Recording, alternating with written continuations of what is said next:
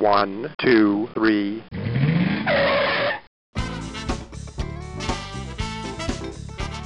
Bem-vindo, bem-vindo ao Paladar Distinto, seu podcast de gastronomia. E hoje eu tenho a honra de falar com a Vivi Wakuda sobre confeitaria. Tudo bem, Vivi? Tudo bem, Gabriel. Muito obrigada pelo convite. É, eu que é uma honra participar desse podcast. Finalmente deu certo, né? Finalmente, a honra é toda minha conhecer. Já o seu trabalho, né? Até estava comentando agora há pouco. O primeiro chucrime que eu comi foi o seu, então, nossa, é, é uma delícia, né? E hoje é meu doce preferido, assim. Se alguém me perguntar, Gabriel, qual que é seu doce preferido tal, é o chucrime, né? O chucrime é um doce fantástico, né? Meu, um vício, né? Ah, eu sou suspeita, mas eu gosto de fazer e comer também.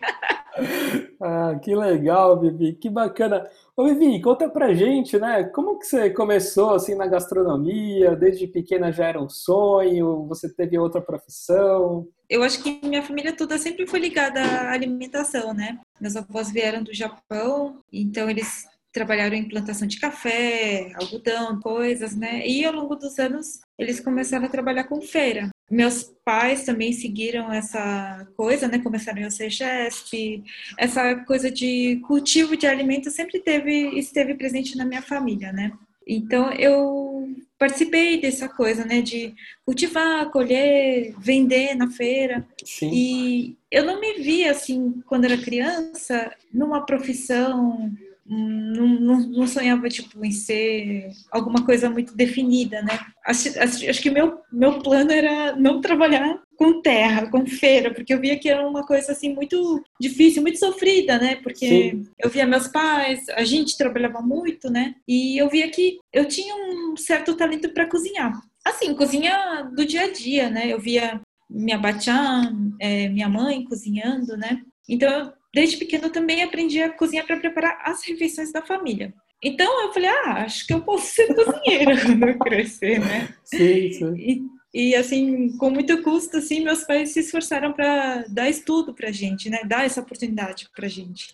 Então eu consegui, eles conseguiram pagar um curso de gastronomia para mim, na época era no Senac de Campos do Jordão. E ao longo do curso eu reparei que eu gostava, gostei muito de fazer doces, porque é diferente da cozinha quente, ela tem que ser é muito exata, é um pouco mais minuciosa, né, nesse aspecto. E eu achava muito incrível fazer, sei lá, a base da confeitaria para mim, acho que é ovo, açúcar, farinha, ovo, açúcar farinha. A partir disso você consegue fazer várias receitas de manteiga, né, com proporções diferentes. Então isso me chama muita atenção. E eu vi que eu falei, nossa, acho que é isso, eu vou ser confeiteira. Não, exatamente, né? Até eu estava gravando recentemente, acho que foi o Guga, com o Guga Rocha, né? Se não me engano, acho que foi ele. Ele falou. Não, não, foi com o Rafael Desperiti. Acho que foi o Rafael Desperiti.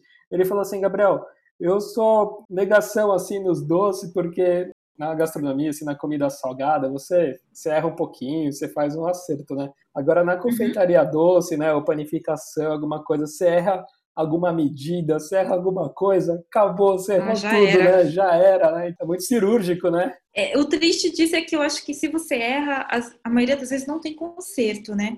Então isso exige um pouco mais de atenção sua, mais concentração. E acho que isso que eu enxerguei como um desafio para mim e me chamou muito mais atenção, porque na, nas, famílias asiáticas também não se tem o hábito de comer doces o tempo todo, depois de uma refeição, né?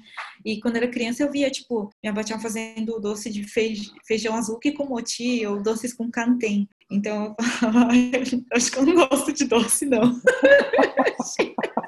Mas eu descobri que quando eu fui crescendo que tinham coisas gostosas, né? Feitas à base de açúcar também, que não precisa ser arroz ou feijão, sabe? ah, mas que legal, que bacana. Aí você fez o curso tal de gastronomia, né, tal. Aí Isso. depois acho que foi teve uma passagem no Japão, né? Você conhece, você conseguiu uma bolsa lá para o Japão, né? Sim, é que assim, eu consegui a bolsa porque desde pequena meu avô colocou eu numa escola de japonês. Certo. Então eu já tinha uma certa proficiência, eu entendia, sabia ler um pouco, escrever, isso me ajudou a conseguir essa bolsa, né? E daí eu fui, em, eu fui me formei em 2007, em 2008 eu fui ao Japão. Foi minha primeira viagem fora do, sei lá, fora do, do país. É, era tudo muito novo para mim, porque eu tinha 20 anos na época, né? Mas foi uma aventura também, um desafio. E lá era uma escola, Vivi, ou era uma confeitaria, que você é um estágio em alguma confeitaria? Era um estágio. É, ao mesmo tempo que eu continuava estudando japonês lá, eu trabalhava dentro dessa confeitaria, mas assim, dentro da equipe de 10 confeiteiros todos japoneses, eu era a única estrangeira. Então eu fui melhorando meu japonês por livre e espontânea pressão. e também me adaptando ao ritmo deles, né? Porque eles são muito centrados. É...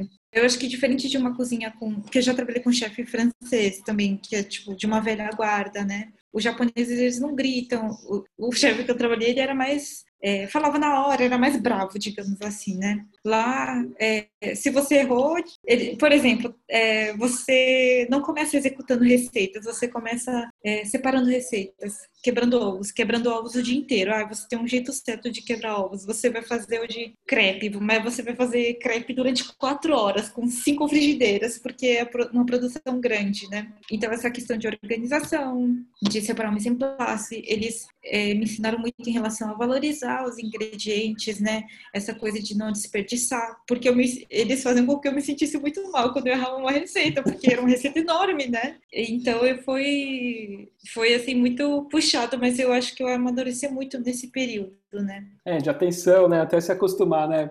Primeiro se acostumar com o idioma, né? Que acho que não é não é fácil, né? Por mais que você já falava um pouquinho e aí depois também pegar o ritmo, né? Muita perfeição, né? O japonês gosta assim tudo perfeitinho, né? técnica, tudo, né? Então isso acho que deve ter sido, mas é o que você falou. No começo é difícil, mas depois isso você leva para a vida, né? Assim de estar tá tudo perfeito, né? Uhum, exatamente, é uma coisa que eu carrego até hoje. Tudo que eu faço hoje em dia é muito baseado no que eu aprendi lá. Claro que eu fiz outros cursos, fiz especializações, mas é muito enraizado naquilo que eu aprendi e convivi, né? Nesse meu primeiro emprego, nesse primeiro trabalho fora do Brasil, né? Tipo, essa, essa fase do estágio foi muito importante eu enxergar como eu queria dar meus próximos passos. Eu já tinha um panorama melhor do que eu já me entendia como ser, querer ser confeiteira e a partir disso eu tinha uma visão de como eu queria é, trilhar meu caminho, assim, né? Então eu já não estava tão perdida, tipo, eu não estava como, ah, eu vou virar cozinheira porque eu acho que eu sei cozinhar um pouco melhor. Não, eu quero ser confeiteira e eu quero me focar nisso. E nos doces, assim, Vivi, o que, que mais chamou atenção lá, assim, nos doces japoneses, assim, um pouco menos de açúcar, mas um pouco, assim, nas massas, né, de pão de ló, assim, às vezes é um pouco mais leve, um pouco das massas. Alguma coisa que depois, quando você voltou, você falou, nossa, era bem diferente lá, assim, o que que nos doces, assim, na confeitaria te chamou mais atenção? Nossa, tudo, porque é mudar de um ambiente de trabalho, de gastronomia, porque é, eles são mais delicados. Você já, você já se apaixona pela vitrine. Você olha, eles se preocupam muito com não só com o sabor das sobremesas, mas também com a apresentação. Eles valorizam muito também isso, né? Tanto é que eu aprendi a gostar de doces tradicionais japoneses no Japão, porque eles são realmente um pouco mais diferentes do que você encontra na liberdade, né? Não são tão industrializados. Então, a riqueza de sabores, a delicadeza, a sazonalidade dos doces, era assim. É tanto que eu engordei 10 quilos lá, né? Resumindo, dá pra entender que eu gostei bastante das coisas de lá, não só dos doces, mas da gastronomia em geral. Você gostou, então. Não, uma coisa que Demais. eu me acho muito legal, Nossa. né, Vivi, também, além dos doces, né, da apresentação, assim, lógico, tem um doce para ser. A gente primeiro come com os olhos, né? Lógico, depois uhum. tem toda a questão do sabor, mas acho que eles têm um esmero, assim, muito grande, né? E a questão das embalagens, da hospitalidade, né? Eu sigo algumas pessoas lá do Japão, né, alguns brasileiros, né, acho que até não sei se você conhece a Pete, Pete do Japão, sim. né? Sigo eu sigo, sigo uhum. muito ela também. Gravei também com o Roberto Maxwell lá de lá também, eles são amigos, né? Gravei um episódio com ele lá também, são guias, né? Acho que ela comprou um doce, assim, tava indo para casa, né? Então ele tava usando um gel lá, que era como se fosse um gelo, para o doce não derreter, Sim. né? Então, e aí perguntaram, mas Sim. quanto tempo você vai levar daqui até sua casa? Porque senão eles iam colocar outro sachê então, olha que preocupação, né? Ah, é 30 minutos ou é uma hora? Ah, não, é uma hora. Ah, então vou pôr mais um sachê para durar esse período de uma hora, né? Olha que incrível essa essa atenção, né, com o cliente, assim. Então, é muito doido, né? Doido assim, É muito é legal. muito legal, né? Doido no sentido de Sim. bacana, né? Essa preocupação de não só vender, mas também como você vai chegar se você levar para viagem, né? Eu lembro que eu montava os bolos e a base do cartão, onde eu colocava o bolo decorado, tinha uns ganchos de metal para o bolo não ficar balançando dentro da caixa. E ele encaixava certinho, assim. Eu falei, nossa, nunca vi isso. Acho que eu ainda não tenho aqui no Brasil isso.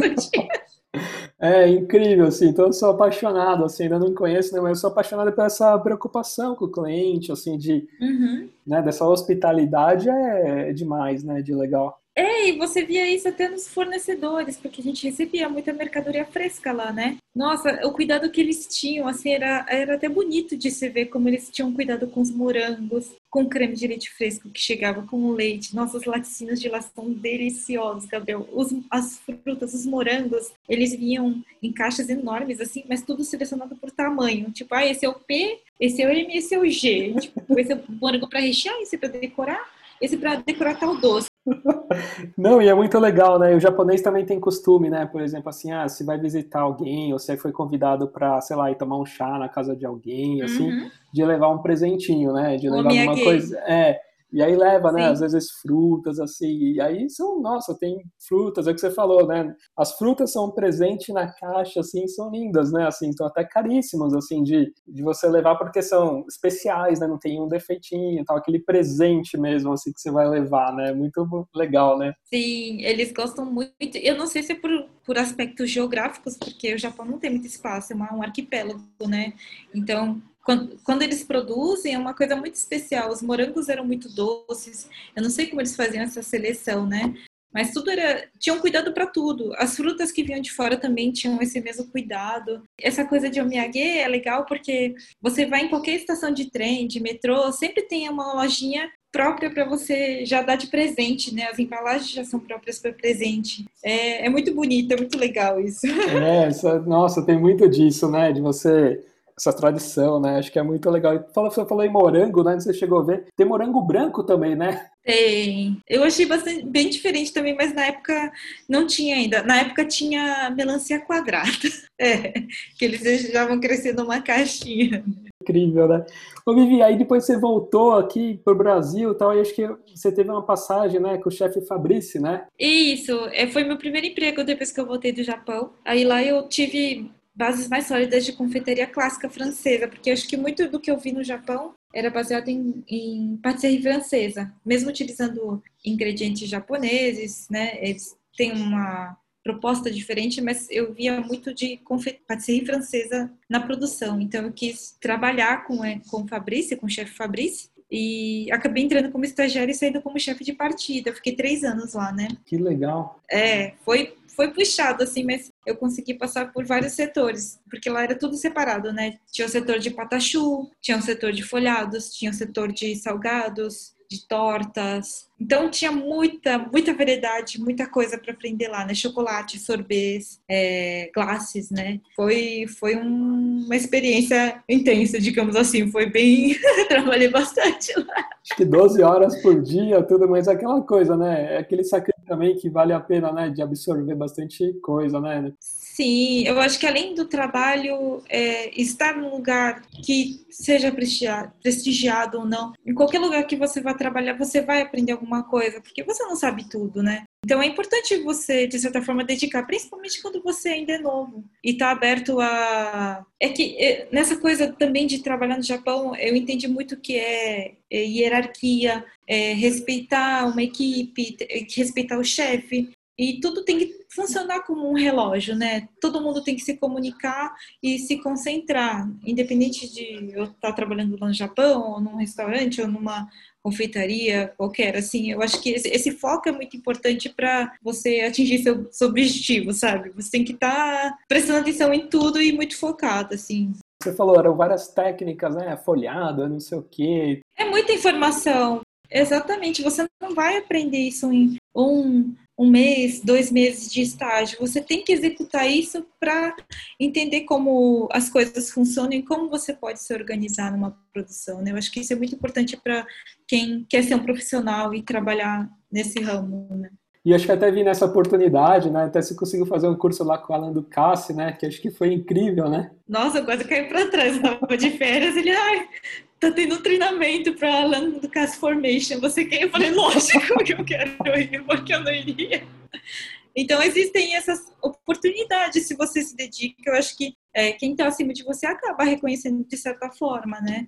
Eu sei que a área de gastronomia é uma área que não remunera, não remunera muito bem, mas, por outro lado, você tem que aproveitar de certa forma e aprender o máximo que você pode, né? É uma fase da vida. De, acho que isso acontece com todo mundo, todos que são jovens, né, no, na, no mercado de trabalho. Com certeza. Aí depois você teve outras passagens, né? Pela, com a Carla Pernambuco, depois você foi na suíte dele, depois também no Aizome também, né? E aí foi aquela constante, né? Aquele aprendizado, tudo diversas outras também outras cozinhas, né, Vivi? Que aí também você vai enxergar. É legal essa passagem por diversas cozinhas e confeitarias, assim, tudo, uhum. porque você sempre acaba pegando um pouquinho de dica, né? Um pouquinho aqui, um pouquinho ali. Eu acho, eu acho necessário também, porque você não pode ficar muito engessado, tipo, é, numa coisa só, num estilo só. Você consegue absorver de tudo, né? Carla Pernambuco com confeitaria brasileira, a Isomê não só com sobremesas empratadas, mas você começa a ver como funciona também um pouco da cozinha quente, e isso eu acho que acaba moldando você como profissional, né? Cada lugar que você vai, você aprende um pouco, e isso acaba fazendo parte de você, né? Você acaba transferindo isso para suas produções, de certa forma. E como que daí veio o clique? Aí aos pouquinhos, acho que quando você estava no Isoma, você já começou também a pensar em fazer algo assim para fora. Foi aí que foi o start, assim, de iniciar? Sim, eu acho que depois de um certo tempo trabalhando em outro, em restaurantes, em confeitarias, eu fui criando um pouco de coragem. Eu acho que quando eu estava um pouco mais segura, digamos assim, para eu ter uma identidade e querer trabalhar por minha conta, né? Da, dessa cara cara tapa, digamos assim. Mas é Sim. é difícil, a gente fica com muito medo, confesso. Nossa, e como que foi o cream, né? Foi um dos doces assim de maior sucesso, Vivi, no início, que foi abriu as portas, assim, foi o cream. Foi, mas assim é engraçado porque não fui eu que escolhi, foi o público que escolheu, sabe? Eu sei fazer bastante coisa assim ao longo desses anos e o público escolheu que a Chu é legal que eles gostavam de Chu. Então, eu fui seguindo isso, né? Porque, ah, se tem um público que gosta disso, por que não fazer e desenvolver produtos, sabores em cima disso, né? E tentar melhorar ao longo dos anos. Então, a Chu foi a base para que eu pudesse ir me estruturando aos poucos, né? Mas assim, é, no começo eu fazia tudo: encomendas de chu, fornecimento, dava aula, nossa, deu tanta coisa, não sei como eu fiquei, não fiquei louca na época, mas enfim. Eu acho que nesse início, eu acho que é meio necessário você aprender a se virar e fazer de tudo. Vendia bolo na feira, porque meus pais faziam feira no domingo, né? Depois eu, depois eu trabalhava de segunda a sábado na minha produção, né? E no domingo eu ia de madrugada para trabalhar com eles e vender meus bolos no Ceasa. Então era uma coisa de necessidade também, mas também que eu estava tentando entender o que, que eu queria para minha cozinha, para minha produção, né? Entendi. Aí nessa época também, né, aula no Italy também, né, no Fast Show, várias aulas, tudo ao mesmo tempo. É o que você falou, quase muitas coisas, né, ao mesmo tempo. Muitas, nossa, muitas mesmo. Era outra coisa também que o público pedia e era uma coisa que eu não, não tinha muita afinidade, né? Eu acho que quem trabalha dentro de cozinha é meio bicho do mato, sabe? É tímido, não sabe falar em público, porque uh, nosso dia a dia é estar tá ali trabalhando com os cozinheiros ou confeiteiros. Então você não está acostumado a conversar com as pessoas, se apresentar. Tanto é que a primeira aula que eu dei, eu gaguejava, Gabriel. Eu gaguejava, não conseguia explicar. Eu suava, eu nunca bebi tanta água na minha vida, de tão nervosa que eu fiquei. Mas depois você vai ficando mais tranquila, que é uma coisa que foi bom para mim, porque a vida inteira eu sempre fui muito tímida, muito retraída. E a partir do momento que eu comecei a dar as aulas, eu comecei a me soltar mais, entender melhor que eu conseguia, conseguiria ensinar bem. Mas eu tenho dó de quem assistiu minha primeira aula. Desculpa, gente, eu tava muito nervosa. Foi no Italy. Normal, normal. Ô, Vivi, falando em chuchu cream, né? Teve alguns sabores mais diferentes. Eu vi um que você colocou, né? Acho que chama até você fez assim com o Cacau Black, né? Era, era, o Dark Vader que você chamou, né? Super diferente, assim, né?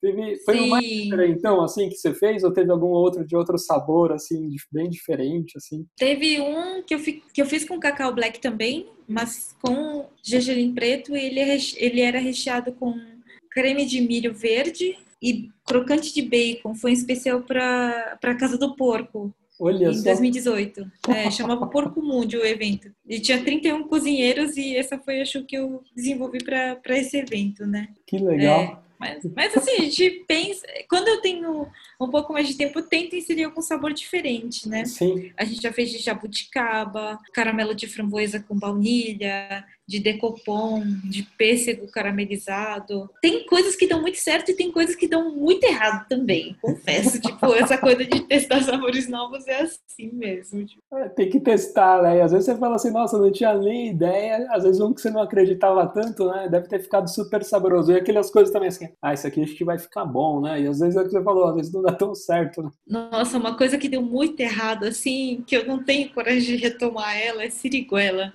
Sério? Nossa, siri... Nossa, é muito difícil né? fazer. Mas eu já tentei fazer de tudo. Eu falei, ai, é melhor comer a fruta fresca mesmo, que é mais gostoso. Nossa.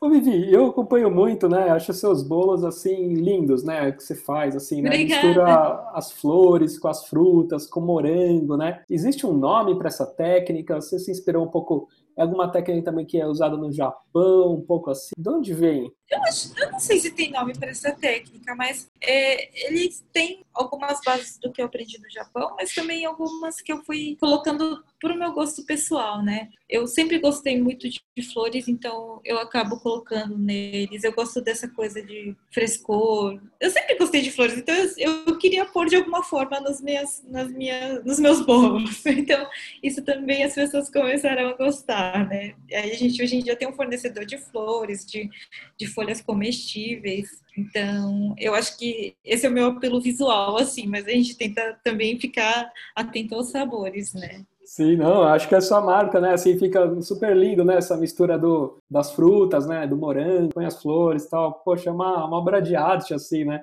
Porque não é só colocar, né? Tem que ir montando, né? É um quadro, né? Na realidade, você tem que ir montando ali a sinergia. Acho que o formato também, desde o corte do morango, como você monta, uhum. né? Recentemente você fez uma, uma torta, né? Flor de manga, por exemplo. Nossa, Sim. é uma obra de arte, assim, né? Não é fácil fazer aquilo, né? Então também tem todo um trabalho artístico, né? Ah, eu curto bastante. Eu acho que também foi o que eu presenciei, assim, ao longo dos anos, né? É, eu via bolos com muito chocolate, com muita Nutella. Uh, eu queria fugir um pouco disso. Não que não seja gostoso, né? Mas é, eu acho que o intuito de eu fazer a confeitaria que eu faço hoje é sair um pouco disso. Mostrar que um bolo que não tem ingredientes industrializados podem ser bons também, serem bons e bonitos também, né? Sim, com certeza. E outros itens, né, Vivi, até, né, desde brownie, né, os chocolates pintados, o pão de mel, né, que em formato Sim, de flores, de sakura. sakura, assim, né? Conta um pouquinho de alguns itens, assim, que são carro-chefe, assim. Eu gosto muito, quando, quando eu tenho tempo, assim, eu gosto muito de, dessa coisa artística também, né? Então, é, pintura com manteiga de cacau foi uma coisa que eu fui aprendendo, assim, começou até na pandemia, porque eu não ligava tanto para esse estilo, porque eu não tinha tempo, né? Mas aí, quando a gente ficou meio que ocioso e não sabia muito bem o que fazer nesse período, eu comecei a desenvolver produtos que iriam além da chu e que pudesse é, ter um tempo de vida maior, né? Então, bombons geralmente duram um pouco mais, a chu dura um dia só, né? E não é uma coisa que você quer comer todos os dias. É gostoso, mas eu acho que tendo uma gama maior, é, poderia ter um atrativo também. E como eu gostava de pintura, eu comecei a aplicar isso nos chocolates, né? Então eu curto essa coisa de pintar, é, misturar cores sabores de bombons também, né? A gente tem bombons de matcha com yuzu, essas sakuras a gente tem de matcha com brigadeiro de pistache, tem o clássico de doce de leite, mas aí a gente faz o doce de leite na casa. A galáxia de Guayaquil, né? Que é um chocolate de origem com kumaru. Então a gente vai desenvolvendo algumas coisas diferentes ou até no dia, né? Por exemplo, ah, a gente pode, a gente faz madeleines, às vezes a gente faz brioches. Então, se você vai à loja é, física, sempre tem alguma coisa diferente ou fresca, Sim. né? Porque a gente assa lá todos os dias as coisas. Chiffon cakes também tem vários sabores, então a gente muda semanalmente para não ficar 10 sabores numa semana, a gente vai alternando, né? Aí tem laranja, limão papoula, cacau, café, é, amêndoas com coco, baunilha e, e assim vai. É igual a chuva, a gente tem vários sabores. Não, é o que você falou, e acho também é legal, né, Chopin, porque você pode usar muita sazonalidade, né? Ah, agora tá o morango, ah, agora tá a uva, né? E aí você vai misturando, né? O recheio de chocolate, aquela coisa mais fresquinha, né? às vezes recheia na hora, assim, para não ficar molhado, né, assim, úmido, né, que você falou, ó, tem que também comer fresquinho, assim, e é uma explosão de sabor, né, quando você, quem tá escutando aqui e nunca provou, tem que, tem que ir lá visitar a Vivi e provar, né? Ah, obrigada. E a gente gosta também de fazer parcerias, né? A gente está, é, eu ainda não, não foi lançado ainda, mas a gente está desenvolvendo junto com a Arcélia esse show com chocolate dela, né? Que ela produz. É, a gente tem conversado também com o Álvaro, é, que faz gelato agrícola, né? Então, a Fernanda é uma amiga nossa, então a gente quer desenvolver um show com gelato dela e para o verão, né, que vai fazer calor. Então a gente vai tentando fazer essas parcerias também que a gente, de pessoas que a gente se identifica e de produtos que a gente gosta também, né? E Arcélia, né, a gente estava até comentando, eu gravei um episódio para quem quer conhecer mais sobre o chocolate, né, bean to bar e tudo mais. Eu gravei aqui recentemente também um episódio com a Arcélia.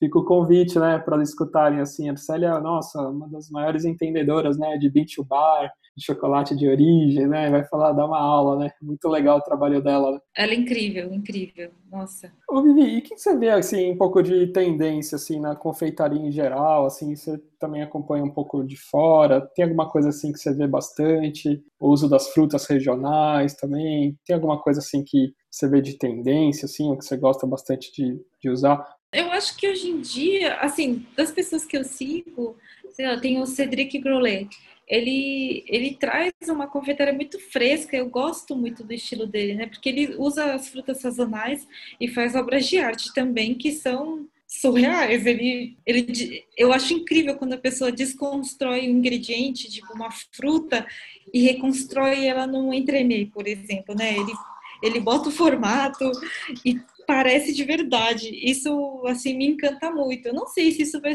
continuar sendo uma tendência, mas é, ao mesmo tempo, eu vejo que pessoas têm valorizado mais essa questão de usar frutas, é, valorizar mais o, o, artesanal, no caso, né? Porque as coisas de indústria a gente encontra em qualquer lugar, em qualquer mercado. Eu não estou desvalorizando isso, mas eu, eu acho legal como estão enxergando o produto artesanal, né? Porque eu estou na cozinha todo dia e ainda eu produzo as chus, então a gente é, moderniza por um lado, por exemplo, a gente tem equipamentos mais modernos para bater creme, é, fornos mais adequados, isso reflete na qualidade do produto, mas a gente não deixa de perder essa essência de é, ter esse cuidado com a sobremesa de maneira individual, né?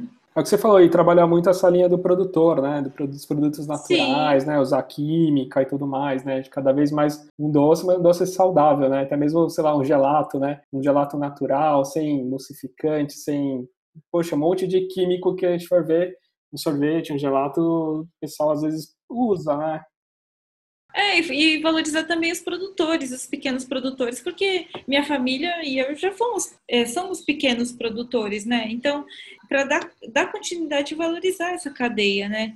Porque senão a indústria vai consumir tudo, né? Então, eu acho muito legal manter esse ciclo, não só fazer, executar a sobremesa, mas também ir atrás de, desses pequenos produtores e também valorizar eles, né?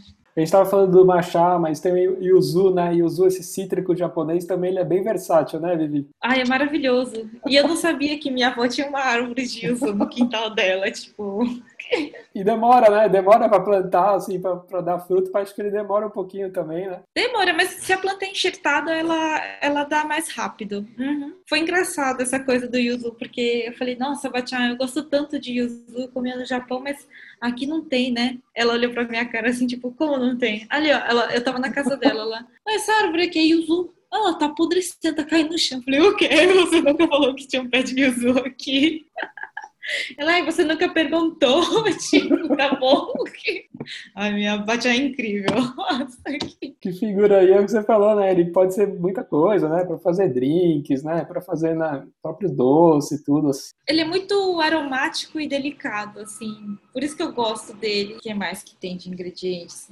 Ah, tem uma amiga nossa que ela fornece as baunilhas e também ela apresentou a baunilha do Cerrado, que é uma... Parece, é baunilha, eles chamam de bananinha, né? Porque ela é grandona é uma delícia também. Então, quando a gente consegue, a gente faz alguma coisa bacana que valorize esse, essa fava, É que é engraçado que o Brasil, ele tem produção de... Ele tem baunilhas nativas, né? Sim. É, tinha um colega de trabalho que ele falou que já tinham 23 baunilhas catalogadas só do Cerrado. Mas elas não são domesticadas como as baunilhas de Madagascar ou de Bourbon, né? Sim, é difícil, às vezes a produção e tudo mais, né? Bem, meio complicado, né?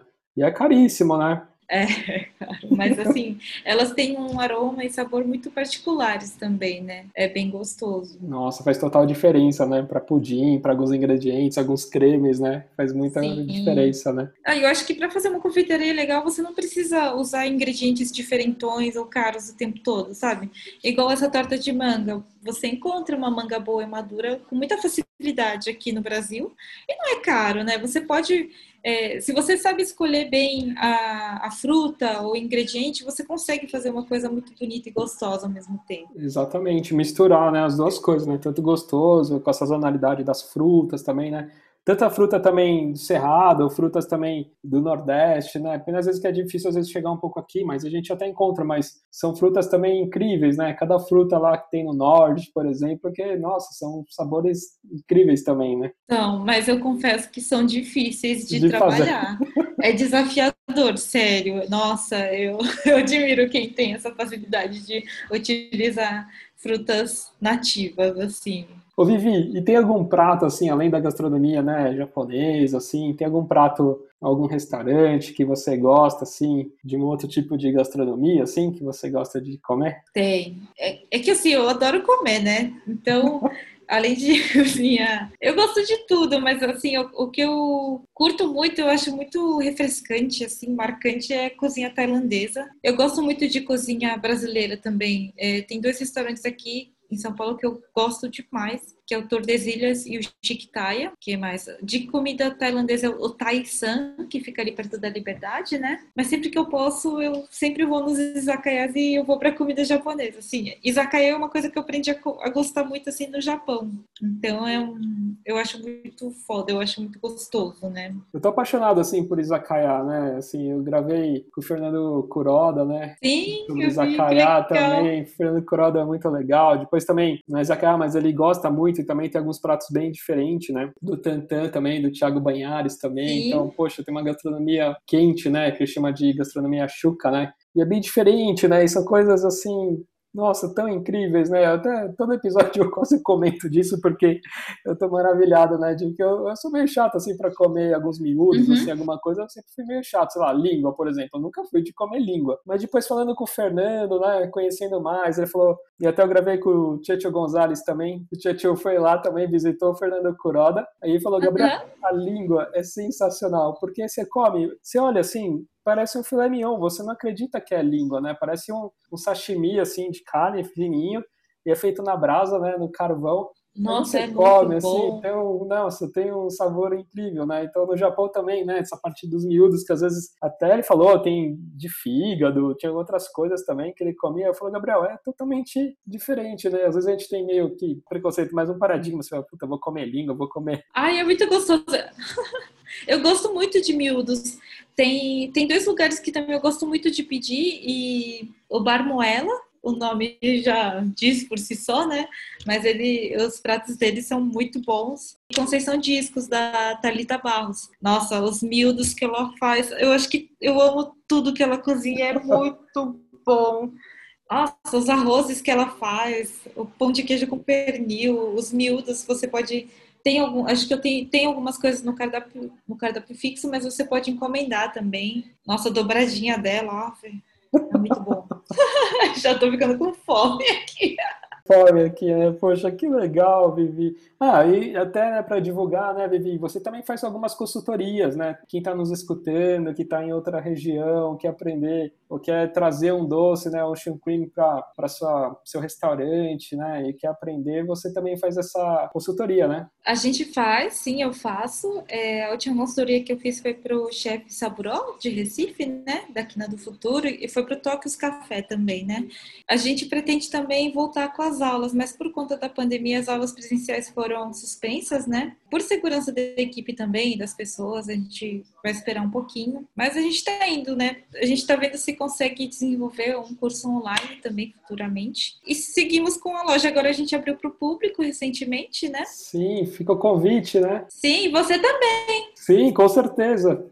Que bacana. Então fica o convite aí para todos, né? Visitarem a loja. Tá aberta todo dia, Vivi? A gente funciona de terça a sábado, das 9h30 às 17 é, na Alameda dos Nhambiquaras, 1410, perto do shopping Ibirapuera. Era? Sim, sim. Sim, aí agora a gente tem um café lá. É pequenininho, mas dá para consumir a lá ou levar para viagem também a gente faz delivery. Nossa, fica o convite. E para quem quer seguir a Vivi, vou, lógico, vou marcar também, mas é Vi o Acuda. Fica a dica aí para todos seguirem, para conhecer, para provarem uma cream fantástica, os bolos, né? Quem também quer encomendar bolo, né? Vivi para casamento, aniversário, comemoração, faz um bolo incrível. Lançamentos de produto, né, Vivi? Você faz encomendas assim, corporativo também você atende, né? A gente atende também, é, mas aí a gente segue com outra linha. Por exemplo, eu acho como um produto muito delicado, a gente acaba sugerindo opções que têm uma maior durabilidade, né? Sim, com certeza. Mas obrigado, viu, Vivi? Queria te agradecer. Muito obrigado aí por, pelo seu tempo, né? Conhecer um pouco mais aí sua história, bem legal. Eu que agradeço o convite. Muito, muito obrigada, Gabriela. Valeu, tchau, tchau. Tchau.